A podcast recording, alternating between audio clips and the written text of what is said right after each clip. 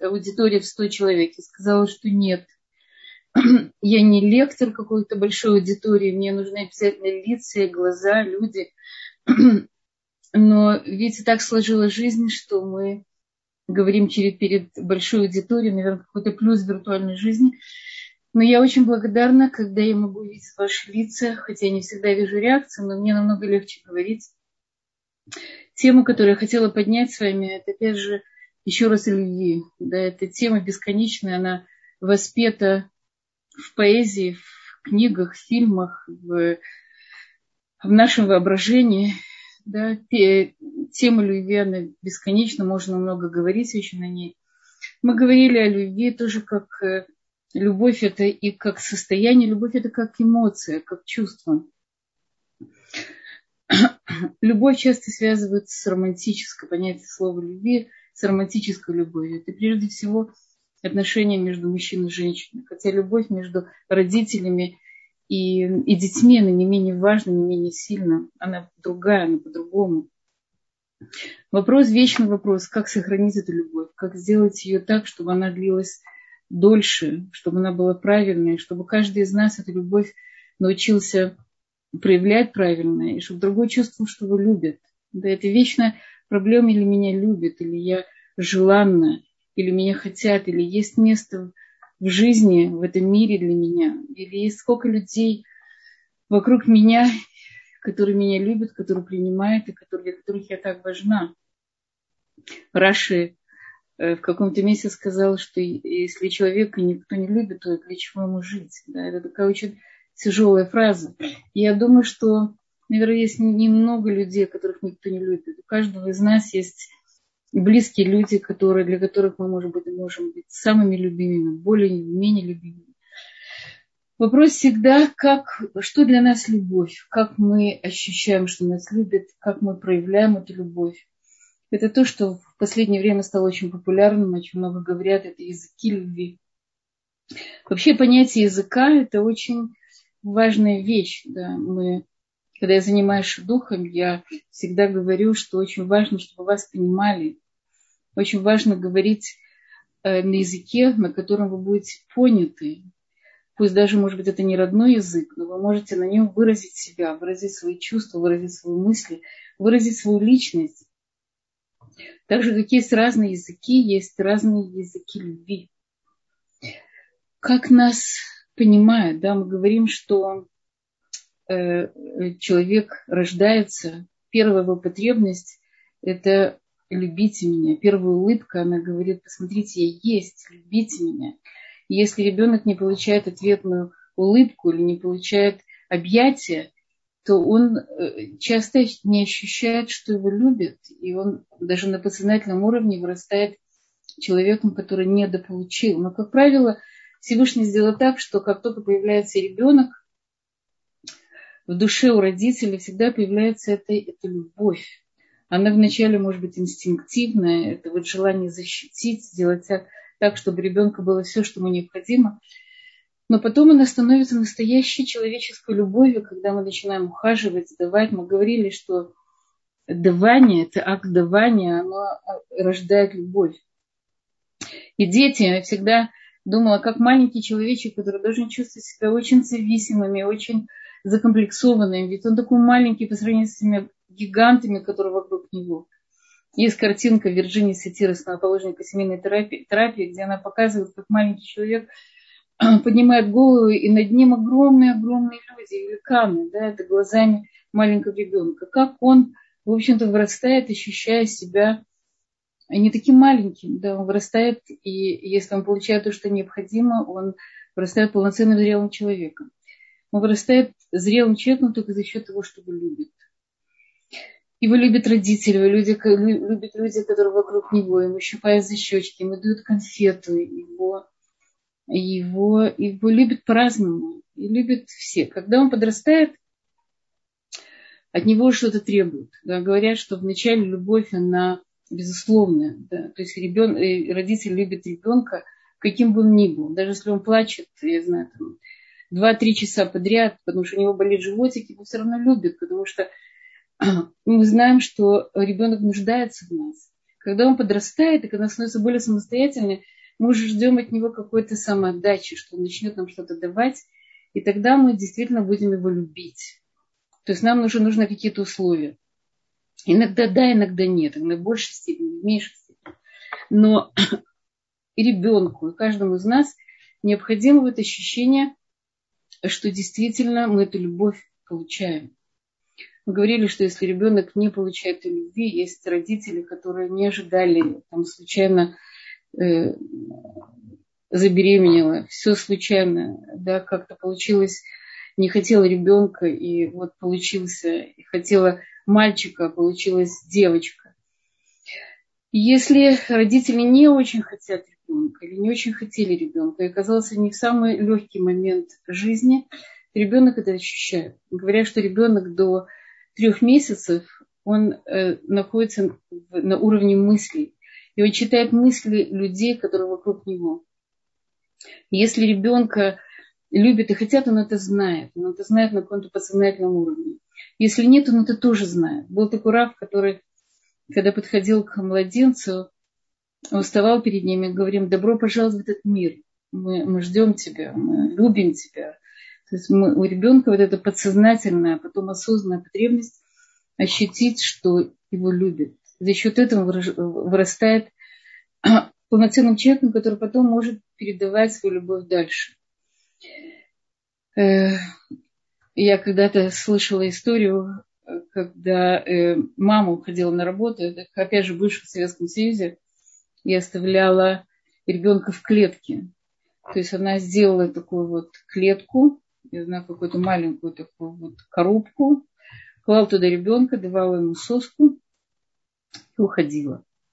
Это, конечно, какая-то невероятная история, которую я слышала из уст женщины-психолога, которая занималась той женщиной, которая выросла в клетке. Она выросла, да, она не умерла, она выжила, но каким она выжила, да, ребенок, который, у которого не было, не было удовлетворены самые основные потребности. Это в близости, это в тепле, это в заботе, это чтобы рядом с тобой кто-то был.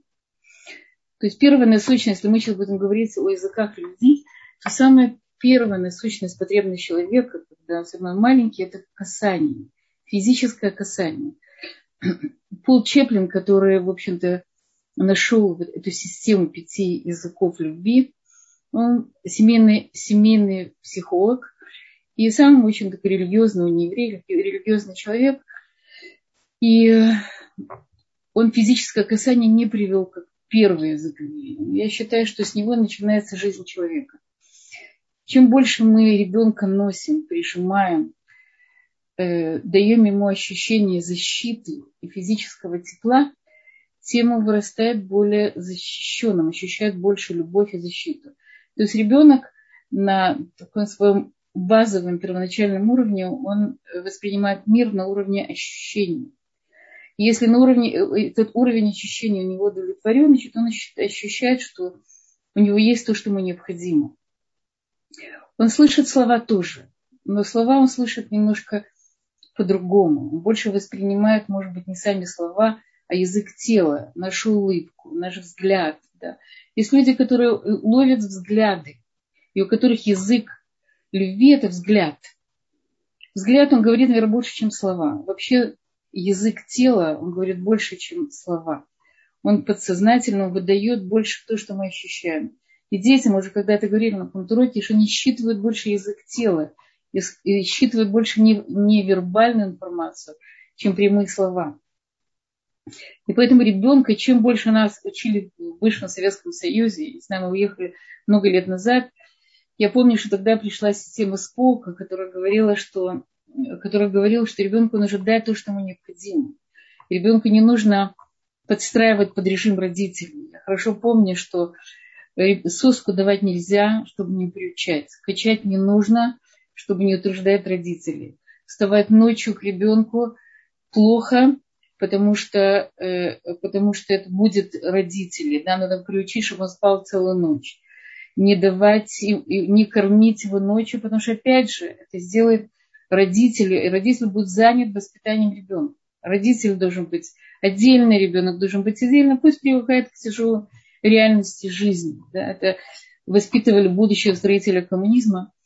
Безусловно, с точки зрения Торы, человек, у человека есть потребности. И эти потребности должны быть удовлетворены с самого младенчества и, в общем-то, до, до 120 лет. И человек прежде всего должен сам знать свои потребности, знать, какие потребности у него удовлетворены, какие не удовлетворены, что ему нужно, не подавлять в себе вот это вот внутреннее ощущение жизненности, да, это необходимо. И ребенку для его жизненности необходимо касание. Касание, э, э, объятия, поцелуи, взгляды, все, что пока не вербально. На самом деле это, это нужно не только ребенку, это нужно взрослому человеку тоже. Но взрослый человек, у него уже есть другие языки. И он может за счет других языков уже понять отношение людей к самому себе. И, и поэтому чем больше не, не, не злитесь на своего малыша, если он требует ваши руки. Дайте ему настолько, насколько ему это нужно. Понятно, что есть какой-то период, когда его нужно уже отлучать немножко от себя. Дайте ему возможность сделать самостоятельные шаги, и вы не всегда можете держать его на руках. Но насколько это возможно, это дает ребенку ощущение безопасности. Безопасности любви на каком-то очень подсознательном уровне это даст ему опору в жизни. Э, когда вы, э, вы вырастаете, маленькие дети вырастают и становятся взрослыми людьми, нам тоже нужно физическое касание. Кому-то больше, кому-то меньше – мы говорим, что есть люди, мы когда-то говорили на предыдущих уроках, есть люди э, сенсорные, так называемые, они на иврите называются хаш, люди, которые воспринимают мир через, э, через органы чувств больше. Люди, которые любят красивую, э, красивую, красивые вещи, вкусную еду, любят чувственное удовольствие. Это неплохо, это нормально. Если человека не удовлетворены эти его чувственные потребности в той мере, насколько это возможно и правильно для него и для окружающих, то он вырастает человеком с ощущением недодали. У меня есть знакомый, которого родители э, э, не сулей шуа, то есть люди, которые пережили катастрофу. Люди, которые пережили катастрофу, их чувства были закрыты, перекрыты, они были очень э, сдержаны, сжаты. Причем это не первое поколение, уже второе поколение. Но эмоциональном уровне вот это передается из поколения в поколение через поведение родителей, через, опять же, их язык любви. И он говорил, что никогда его никогда не обнимали. Ему говорили, может быть, хорошие слова, может быть, его хвалили, может быть, его гладили по голове. Но он не получил столько вот этих вот э, сенсорных ощущений, сколько ему нужно было. Да есть даже такое понятие сенсорная привация да, это когда сенсорный голод. Сенсорный голод, он тяжелее, может быть, чем физический голод, потому что человек может умереть от сенсорного голода. Я не знаю, были, были истории, когда это рассказывал, мы читали, что делали такие эксперименты, я не знаю, это делали эксперименты в концентрационных лагерях, что детям, новорожденным детям, они не подходили, им не, не улыбались, и их не гладили, им не давали никакие признаки, первичные признаки общения и любви. И эти, эти дети не, не выживали. То есть это очень тяжелый эксперимент, но он показывает, насколько для маленького человека важны вот эти вот сенсорные знаки того, что я с тобой, я тебя люблю, ты часть меня на каком-то уровне. И даже когда подросток, он отталкивает своих родителей, он как будто бы стесняется, он не хочет перед товарищами, перед подругами, чтобы показали, чтобы родители показали свою любовь, ему все равно нужно. Показать ему, может быть, иначе, может быть, поглаживая, может быть, не какими-то сильными объятиями. Потому что подростки иногда это вызывает сексуальное влечение в каком-то возрасте 16-17 лет. Но ему это тоже нужно. Говорят, что очень хорошо, что папа обнимал свою дочку-подросток. Да, это тоже удовлетворяет какую-то какую ее потребность мужского внимания, и это создает связь. Мы э, Сейчас одну секундочку.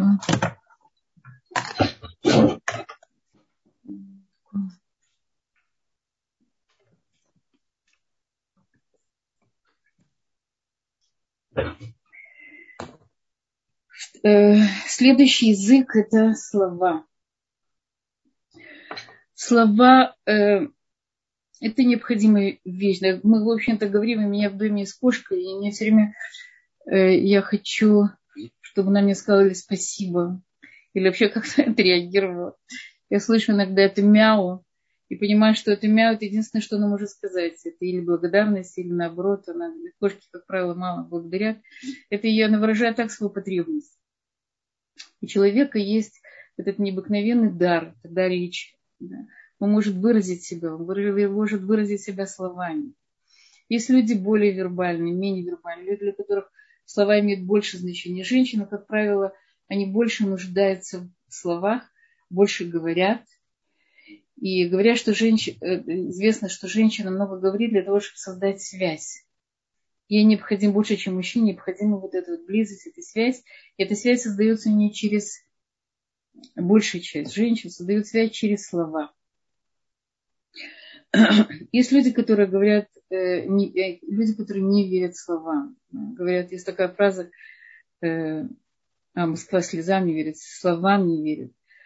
Э, не знаю, часто люди злоупотребляли словами, обещали, не выполняли. Поэтому говорят, что э, очень важно, если ребенку что-то обещают, обязательно выполнить это, чтобы ребенка оставалось ощущение доверия, да, доверия к человеку, доверия к его словам.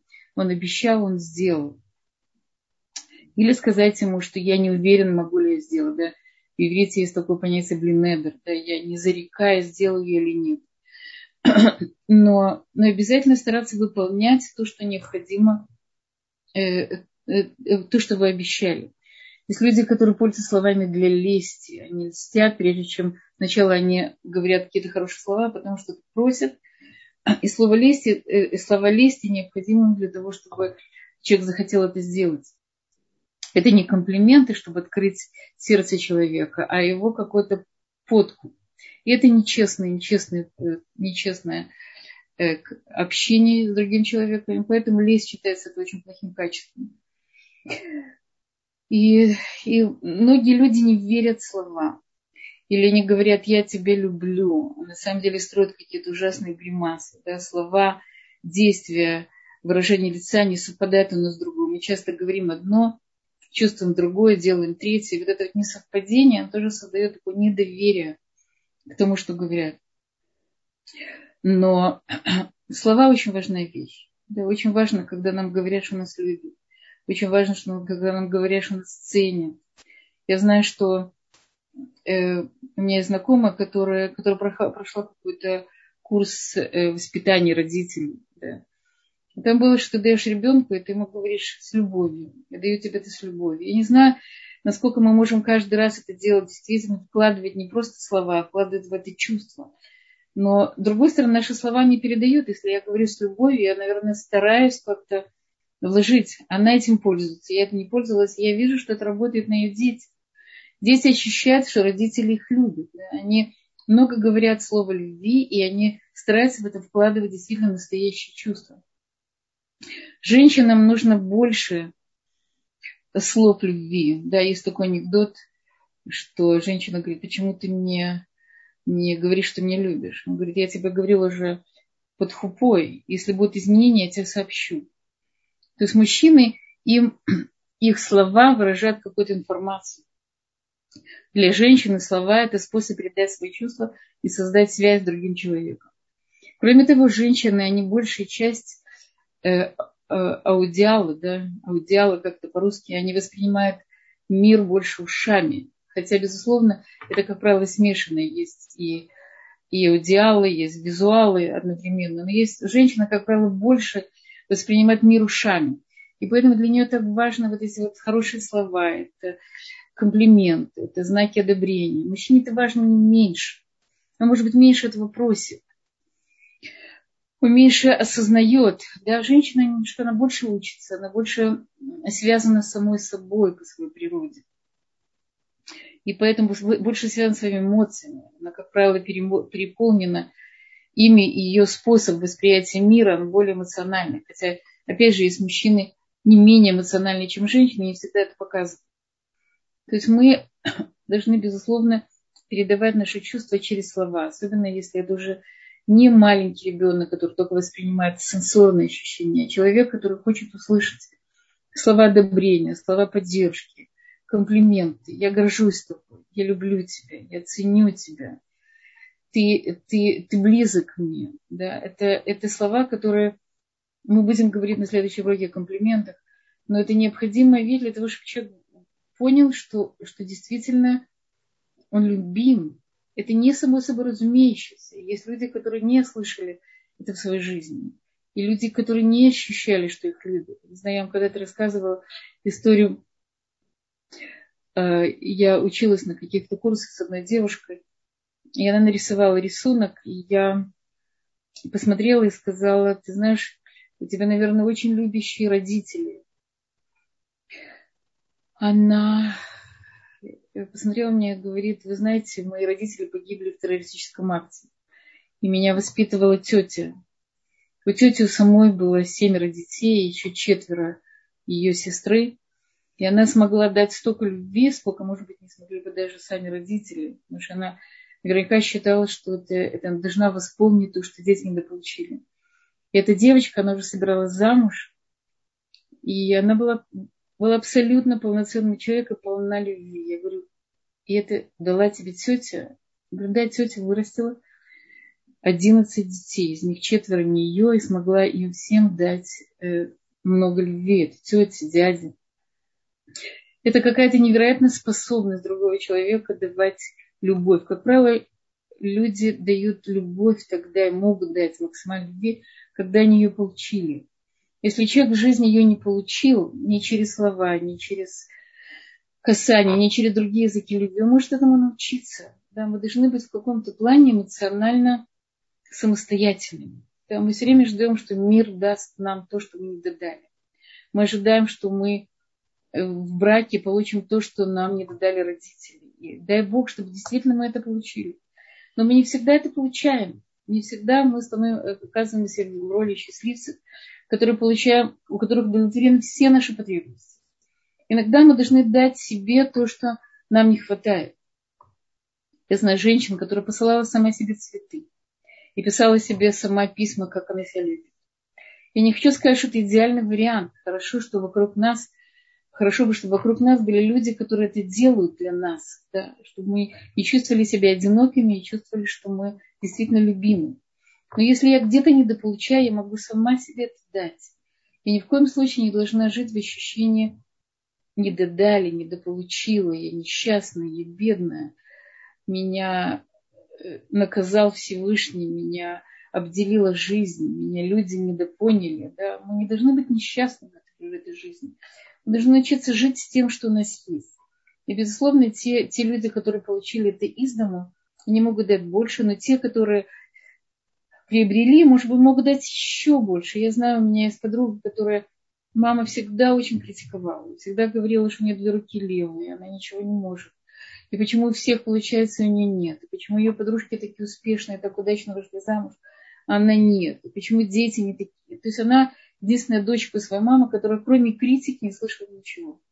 И она выросла человеком, который очень умеет любить и очень умеет давать это, это связано, безусловно, с качеством ее души. Да, мы, как правило, наш язык любви, он строится во многом нашей природы, наша генетика и воспитание. Да, мы часто воспринимаем язык любви наших родителей.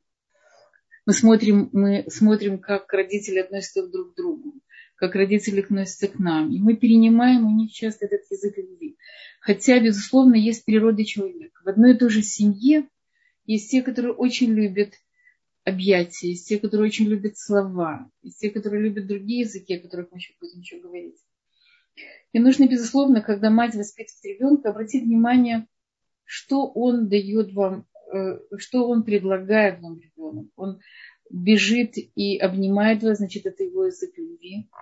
Он э, ждет от вас, он говорит вам, какая вы замечательная, какая вы красавица, или как вы вкусно готовите, значит, это его слова. И мы можем перейти к, э, к трем другим языкам любви. Безусловно, языков любви больше. Это, это основные языки, которые, которые как бы нашел этот психолог Пол Чаплин, но их, их больше. Да, и у каждого человека есть какие-то свои оттенки этих же самых языков. Есть еще язык, который называется качественное время. Это время, проведенное вдвоем. Этот язык, который оказался сейчас очень-очень ценным и, э, и необходимым. Люди очень заняты. Мы находимся постоянном бегу. Люди ставят цели, достигают их, бегут. Жизнь, жизнь кипит. А если есть свободное время, то есть это интернет, это, это уроки, это, это э, телефоны. Да? Человек редко остается наедине с самим собой, тем более со своими близкими. Известно, что качественное время для ребенка, да, выйти с ним погулять. В многодетных семьях это очень актуальная вещь. Я думаю, что в не многодетных тоже. Потому что даже если ребенок единственный, мы не всегда даем, даем ему это качественное время. Потому что есть много других вещей, которые нас отвлекают. Это, это работа, учеба, подруги, друзья. Общем, много разных вещей, которые ребенок, если он не просит это, то нам, нам кажется, что может без этого обойтись. То есть качественное время это, это необходимая вещь для любого человека. Я с тобой. Я только с тобой. Это не сидеть вместе у телевизора, не вместе смотреть фильм, или, или не вместе. Я как-то видела, как идут пара, вышли пара на прогулку, каждый со своим телефоном. Они идут рядом, но они не вместе. Вот это быть рядом и не вместе, это еще хуже, чем быть отдельно. Потому что есть иллюзия, иллюзия близости, иллюзия я с тобой, я вышла погулять, я даю тебе свое время, силы, себя. Отдать свое время – это в каком-то плане дать себя. Потому что в это время человек должен научиться слушать другого, должен быть вместе с ним. Мама выходит с ребенком, она спрашивает, как у тебя в школе, как твои друзья, какой предмет ты любишь, какие учителей ты любишь, что ты, как, как, как твои друзья, ты дружишь с ними, ты, ты дерешься, ты, да, то есть все, что есть у человека, если он находится в этой близости с мамой, близости с мужем, близости с, с подругой, это качественное время, это время необходимо для каждого из нас, потому что мы живем в очень занятый век, да, когда каждого огромное количество дел, людей, да, мы говорили уже, что мы переполнены этой информационной экологией, переполнены человек находится в заполненном, в заполненном мире, где нет места и времени для самого главного. А самое главное – это очень наши близкие люди. Язык, э, качественное время, я думаю, что он э, актуален для... Опять же, все эти языки, я продолжу еще, они актуальны для всех нас, но есть люди, для которых это нужно больше, для которых меньше. Мне кажется, что качественное время это нужно каждому человеку. Потому что здесь он может ощутить настоящую близость. Я только с тобой. И я для тебя. Я знаю, что Рав Зильбер, он был очень, Зихануль Брахам, был очень занятым человеком. Вокруг него было огромное количество людей. И он с каждым был как с единственным. Когда к нему приходил человек, он был только с ним. Тогда в то время не было еще телефонов, может быть, уже только начинались. Но были отключены все средства информации. Он был, хотя, в общем-то, и не было тогда в то время, но люди вокруг него, они как бы их уже не существовало, был только ты и он. И столько времени, сколько он мог, он был с тобой. И тогда ты ощущал, что ты единственный для него.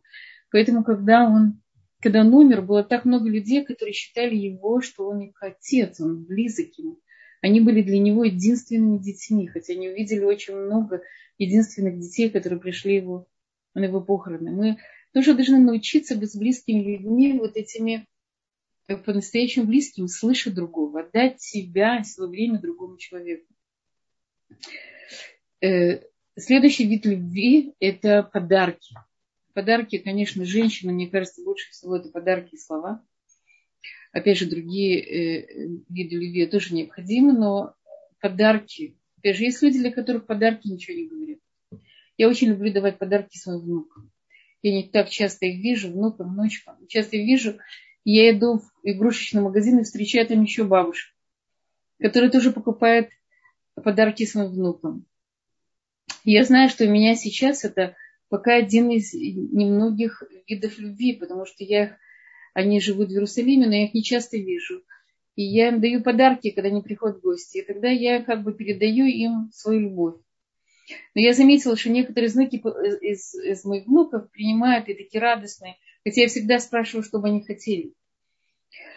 А некоторые берут так привычно. Ну, бабушка, спасибо, да. Ну, как-то не очень в восторге. Я понимаю, что, наверное, это не очень язык любви. Или, может быть, я не то подарила, или, может быть, они переполнены подарками, для них это уже теряет свою ценность. Очень важно дарить другому человеку то, что необходимо ему. Быть очень внимательны, что хорошо этому человеку. У нас была когда-то, я была ученица, которая невеста ученика моего мужа, которая жила у нас дома. Это было много-много лет назад. Я думаю, что это было лет 25 назад. Но я хорошо помню ее подарок, который она мне подарила, и я поразилась, насколько это было... Она была чуткая. Она мне подарила какой-то крем для рук, чтобы не трескались, и какие-то особые Э, там, на руки перчатки, чтобы не трескались. Хотя я сама не замечала, что мне это нужно.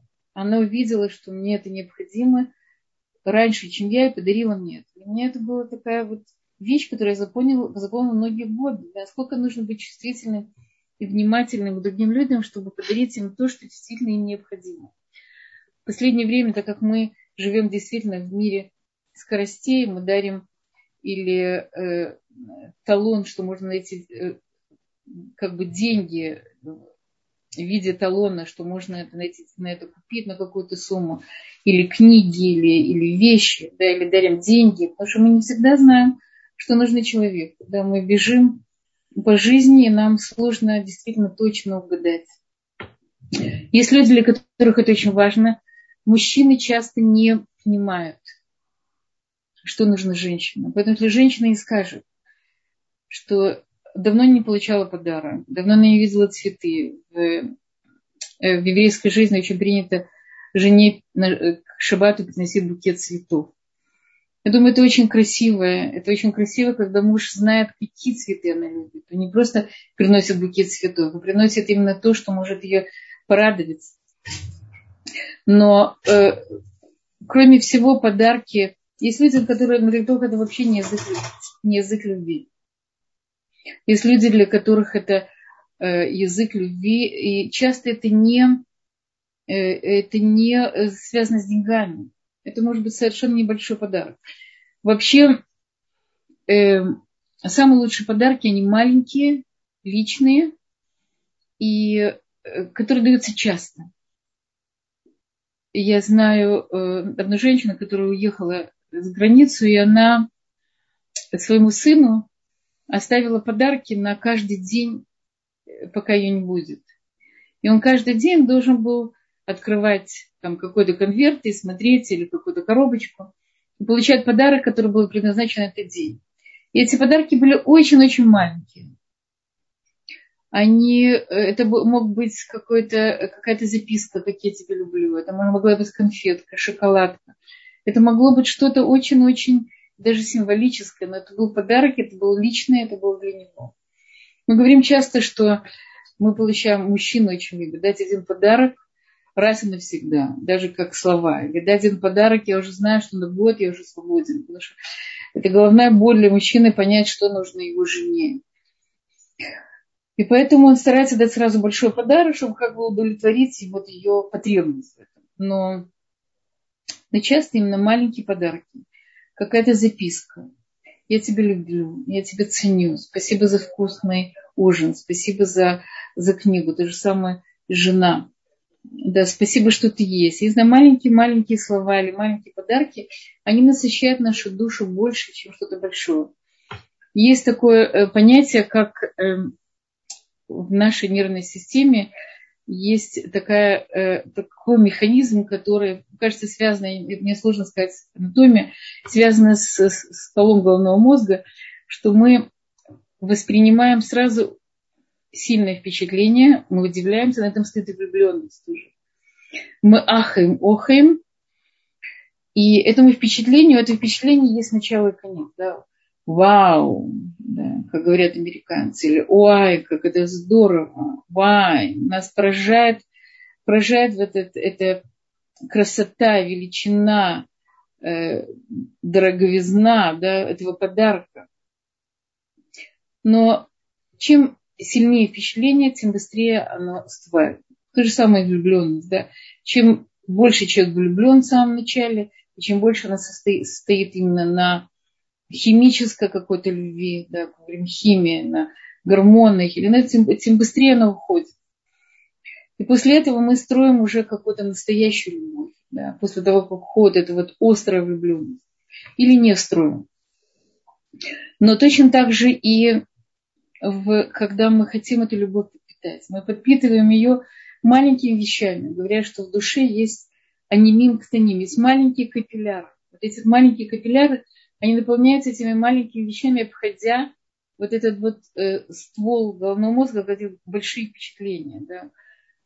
Она обходит это и входит прямо в душу человека. И она его насыщает. Поэтому лучше давать небольшие подарки, давать их часто. Лучше вкладывать в него хорошие слова. И при этом давать касание. При этом уделять выделять э, свободное время. То есть включать, в общем-то, как можно больше языков любви. Еще один язык любви – это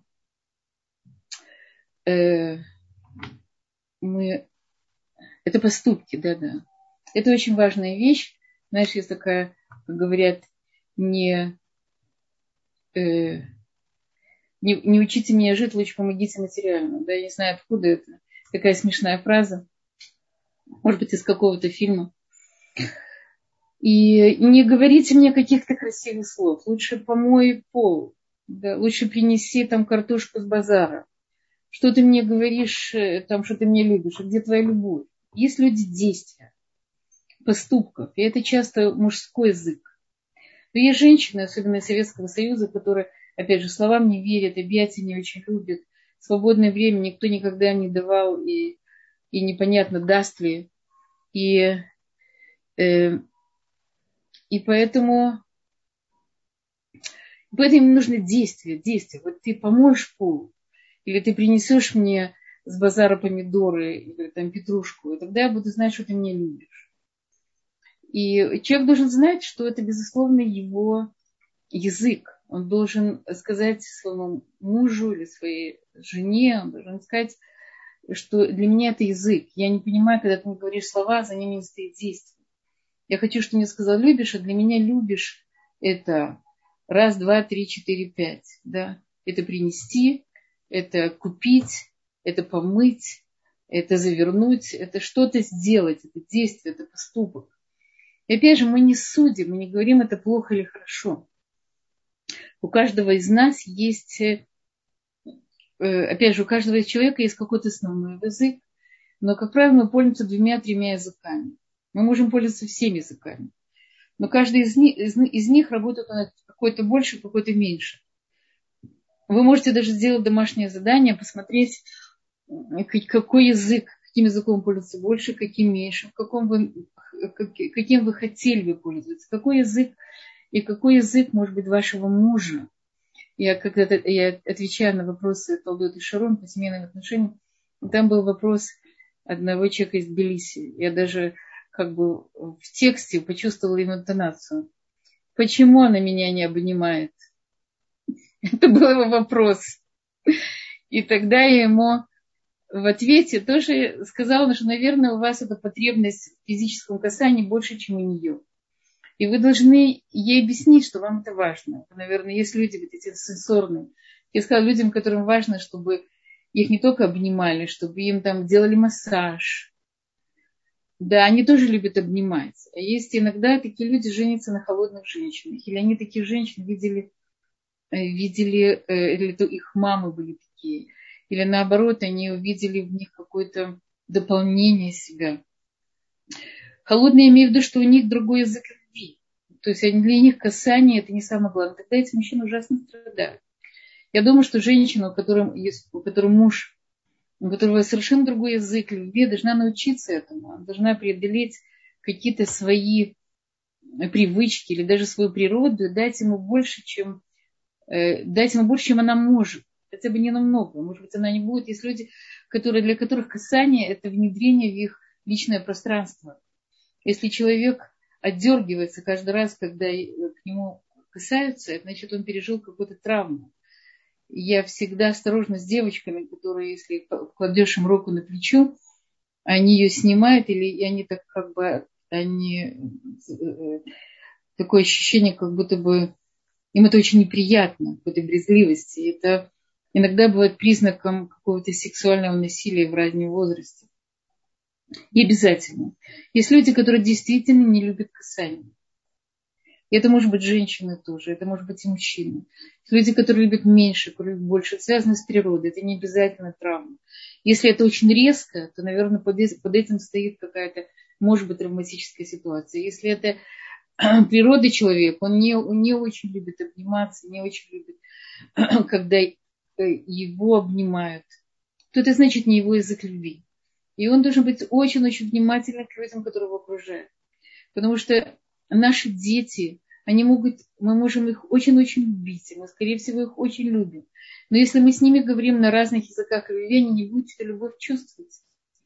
Если наш, если муж говорит на другом языке, и я этот язык не понимаю, и он не понимает мой язык, мы можем таки остаться чужими людьми. То есть та, тема языков любви, она очень-очень актуальна. Она очень актуальна, она очень практична. Как можно, можно проверить, на каком языке любви я говорю? Во-первых, э, что я люблю, что я люблю э, и что я люблю давать другим, и что я люблю получать. Это, в общем-то, относится к моим потребностям. Есть вопросы, которые можно себе задать. Как ваши родители выражали свою любовь? Какое это оказало влияние на ваш способ выражения любви? Были ли неудачи у ваших родителей в выражении любви? Насколько эти неудачи не передали вам? Были ли случаи, когда вы в какой-то форме выражали любовь, и это как любовь не воспринималось? Я думаю, что есть достаточно вопросов, которые человек может задать самому себе. Что для меня любовь? Как я понимаю, что меня любят? Как я выражаю свою любовь? Если окружающие меня люди не ощущают достаточно, что, что их любят, я должна внимательно посмотреть, какой же у них любви, язык любви. Я знаю, что есть люди, которые, для которых язык любви – это еда. Если я готовлю ту еду, которую он любит, то значит, я его люблю. У меня есть ребенок, который очень любит макароны. Я не люблю готовить макароны, потому что я считаю какой-то бесполезной пищей. Кроме того, он склонен к полноте. Но я знаю, что когда я готовлю ему макароны, выращиваю да, макароны, и пишу ему еще записку «Я тебя люблю», он получает полную порцию от меня любви. Эти макароны для него язык любви потому что я даю, делаю это не только для всех, я делаю это для него. И при этом он знает, что я сама это не очень люблю, я сама не очень к этому отношусь. Но и он знает, что я делаю, потому что он это любит. Это очень важная вещь. Дать ребенку, дать человеку, дать мужу, дать э, родителям, дать то, что необходимо им. Насколько нам нужно быть внимательным к собственным потребностям. Если у человека не удовлетворены его собственные потребности, ему очень сложно что-то дать другому. Человек говорят, что плохой ребенок, и ребенок, которому плохо, точно так же взрослый. И точно так же хорошо. Хороший человек – это человек, которому хорошо. Хорошо – это не значит, что у него все есть. А хорошо, значит, он удовлетворил какие-то свои базовые потребности. Я знаю, мне Хав рассказывала тоже о Равзильбере, что он, ему было тогда 80 лет, он очень болел, у него ему предстояла операция на сердце. И она, э, и, он был в таком немножко подавленном настроении. Он человек, который очень любил э, физические удовольствия, такие вот он любил еду, он любил мороженое, любил природу, любил все, что он был тоже в какой-то степени сенсорным человеком. И он это не скрывал, не боролся с этим, а в той степени, в которой это можно и нужно, он удовлетворял это. И они, каждый из них, из детей, хотели как-то ему сделать так, чтобы ему было хорошо. Его младшая дочка говорила, может быть, пойдем к Рафаэлю Яше, может быть, ты послушаешь какой-то урок, может быть, ты поговоришь с какими-то травами еще перед операцией. А Хава спросил, скажи, ты хочешь поехать в зоопарк? И он сказал, да, именно в зоопарк я хочу. И они, и они поехали в зоопарк, и он ходил из клетки в клетки, смеялся, радовался. Это то, что доставило ему настоящее удовольствие, наслаждение от жизни, радость жизни, то, что помогло преодолеть в тот, в тот момент операцию. Человек должен быть соединен со своей душой, со своим телом, со своими потребностями, со своими то, что необходимо ему как личности, как живому человеку, как эмоциональному человеку, как родителю, как мужу, жене. И мы должны быть честны с самими собой, понимать, что эти потребности необходимы нам для того, чтобы нам было хорошо, чтобы мы могли делать хорошо людям, которые нас окружают, близким людям, и входить с ними в настоящую человеческую близость. Э, о языках любви и вообще любви можно говорить очень много. И я бы хотела услышать ваш вопрос. Я не видела то, что здесь у меня высвечивалось, потому что я была занята уроком. И если можно повторить какие-то вопросы или какие-то замечания, буду очень рада ответить. Мне эта тема очень близка, потому что я вижу, как она, э, как вот эти языки работают в реальной жизни. И насколько важно действительно пользоваться и быть осознанными. Э, что мы даем, что мы получаем, и насколько мы находимся действительно в настоящей человеческой близости с другими людьми. Любовь и, э, и хад, Всевышний он и хад, гематрия одна и та же, гематрия 13. Потому что в мир пришла любовь, Всевышний привел в мир понятие любви, для того, чтобы люди были вместе. Чтобы человек соединился с самим собой, любил самого себя, чтобы он соединился со своими детьми, с мужем, чтобы он соединился с другими евреями, с миром. Да? То есть это объединение, это единение. Если мы будем понимать и знать других людей, понимать их языки, мы сможем объединиться не только с ним двумя людьми, а сможем объединиться с еврейским народом, любить по-настоящему, давать по-настоящему, в общем-то, и жить полноценной жизнью. Я хотела бы ваши вопросы. Да, спасибо большое. Нам задают вопрос, меняется ли язык любви в течение жизни. Да, да, очень хороший вопрос. Языки любви меняются с течением жизни. Э, так же, как мы сказали, что в детстве язык любви, касания, он главный, он основной. Хотя слова, они тоже важны. Но, э, безусловно, с течением жизни языки любви меняются. В, может быть, уже с возрастом касания нужно меньше, а может быть, больше. У каждого человека по-разному. У каждого человека э, есть свой язык, который в разные периоды жизни более актуален, менее актуален, больше пользуется, меньше. Безусловно, меняется. Спасибо. Следующий вопрос. Если человек в детстве не получил достаточно любви, каким образом он может передать другим то, чего недополучил сам? Мы говорили уже об этом. Человек может дать то, что недополучил, и от него это будет требовать больше усилий. Если вас недообнимали, обнимайте подруг, детей, мужа, не знаю. Давайте то, что вам не додали другим людям. Через это вы научитесь другому языку любви. Это сложнее. Человек, который переполнен этой любовью, ему давать легче.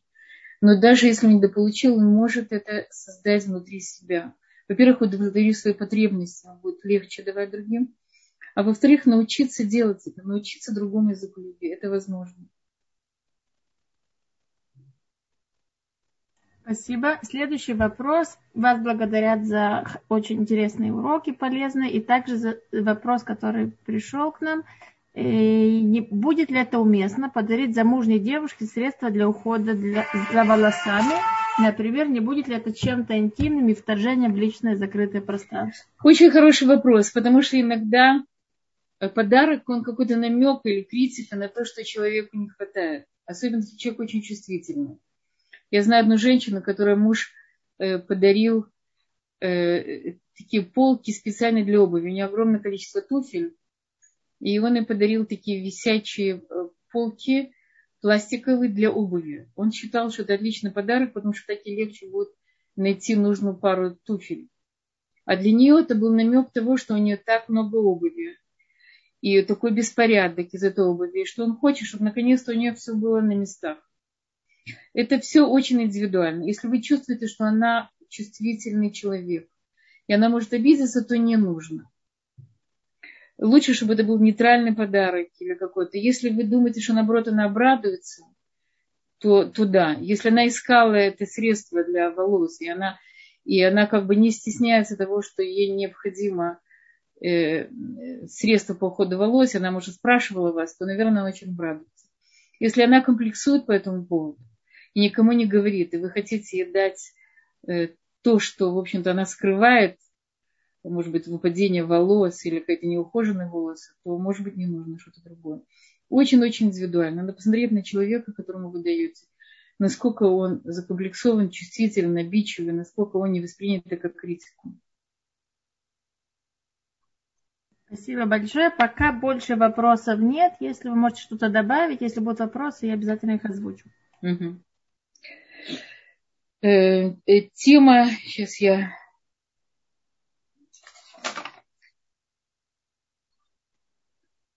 Мы говорили, что языков любви на самом деле их много.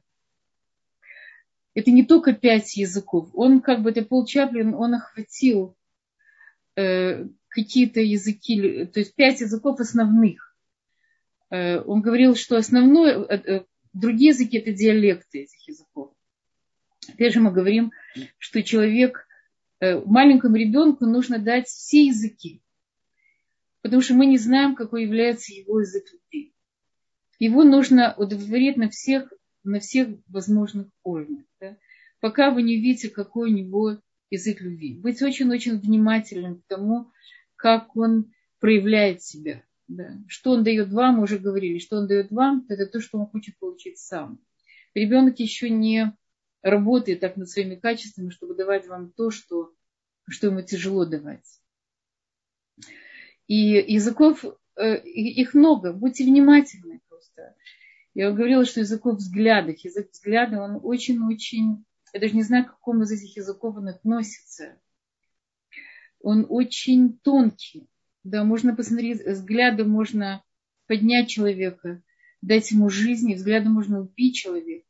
Да, это, и, но я не знаю, я в своем детстве помню из, из моих родителей мечтали, у меня старший брат, и мои родители мечтали, чтобы у меня была дочка. И когда я родилась, я помню, вот меня по жизни все время идут эти глаза родителей, влюбленные глаза. Они смотрели на меня с такой любовью.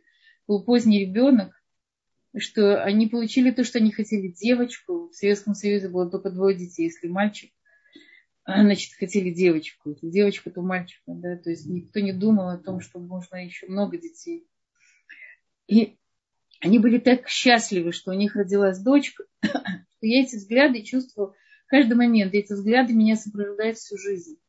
Взгляды это очень много. Есть,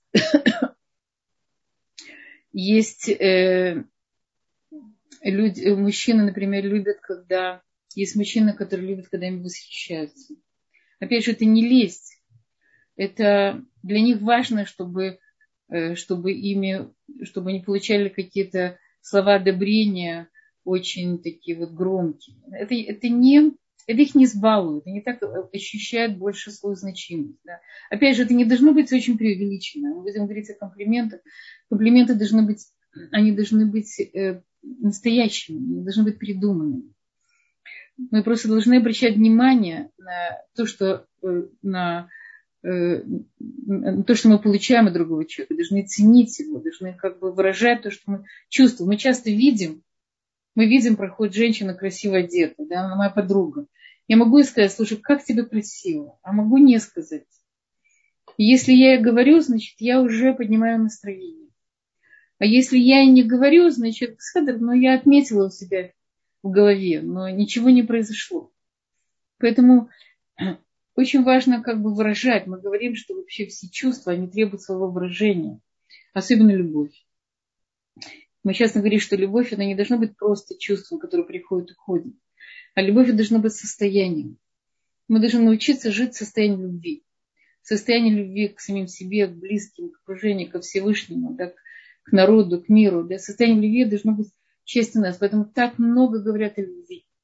Потому что любовь – это базовое чувство. От э, любви идет все, э, все, все мецвод тасе сделают. Да. А, и любовь, она, безусловно, ставит границы любви, ставит страх и ра. Любовь, она расширяет нашу душу, а страх или границы, они ставят, они сужают. Да, и так мы живем. Мы живем все время через давание и удержание, через расширение и сдерживание. И это есть жизнь человека. Но мы должны научиться прежде всего Опять же, есть люди, которым нужно научиться ставить границы, людям, которым нужно научиться давать любовь. Но правильно давать любовь, любить других людей, это, это то, что Всевышний от нас хочет. Он дает нам бесконечное, бесконечный хесед, бесконечное количество любви. И он хочет, чтобы мы эту любовь несли дальше людям, чтобы мы увидели эту любовь, да, не только жаловались на жизнь, а увидели то хорошее, что мы получаем от него, и передавали это дальше. Ни в коем случае не сдерживали это на себе. Не становились этими нарциссами, самовлюбленными людьми, а научились получать и давать, получать и давать. В общем-то, на этом наша тема. Я бы хотела, если есть какие-то вопросы еще, ответить, но мне кажется, что э, тема настолько актуальна, что у вас должны быть какие-то еще вопросы. Если их нет, я могу несколько минут еще продолжить. Большого, есть еще что-то? Да, пока вопросов больше не поступало, у нас еще есть три минуты, и я хочу только сделать небольшое объявление, что вслед за нашим уроком будет урок Рики Гделевич, и поэтому не, не уходите, оставайтесь с нами, мы будем рады, если будете с нами. Пока еще есть несколько минут, мы можем продолжить. Да, да. Значит, то, что прежде всего мы говорили уже, это как бы вообще моя любимая тема, тема самопознания – и вот это очень важная вещь, продолжать узнавать себя, узнавать свои языки любви, что меня удовлетворяет в жизни, что, что делает меня счастливой, что мне делает ощущение своей полноценности и близких людей. Да. Дети – это э, наши мужья, дети, родители, подруги, друзья, да, это все люди, которые окружают, мы, всеми с ними, мы со всеми с ними находимся в каком-то каком-то, э, какой-то коммуникации, в каком-то взаимоотношении. И поэтому, если вы расширите для себя этот язык любви, будет, это будет не пять языков любви, их будет 50 языков любви. Да? Это будет еще лучше, будет еще более чувствительный, еще более внимательный. Вы, может быть, написать тоже книгу, которая может быть не менее интересной, чем Пол Чаплина, о 50 языках любви. И в каждом из языков любви тоже будут свои диалекты, потому что любовь, она она бесконечна. И, и сердце человека, оно может дать очень много. Надо только открыть его и, э, и давать столько, сколько вы можете дать, и, и вы получите все взамен, безусловно. Вы не останетесь никогда с минусом. И я желаю, чтобы у вас было в жизни много любви, и чтобы вы научились давать эту любовь, и научились принимать ее, и жить в гармонии с миром и самой собой. И всего самого-самого доброго и много любви.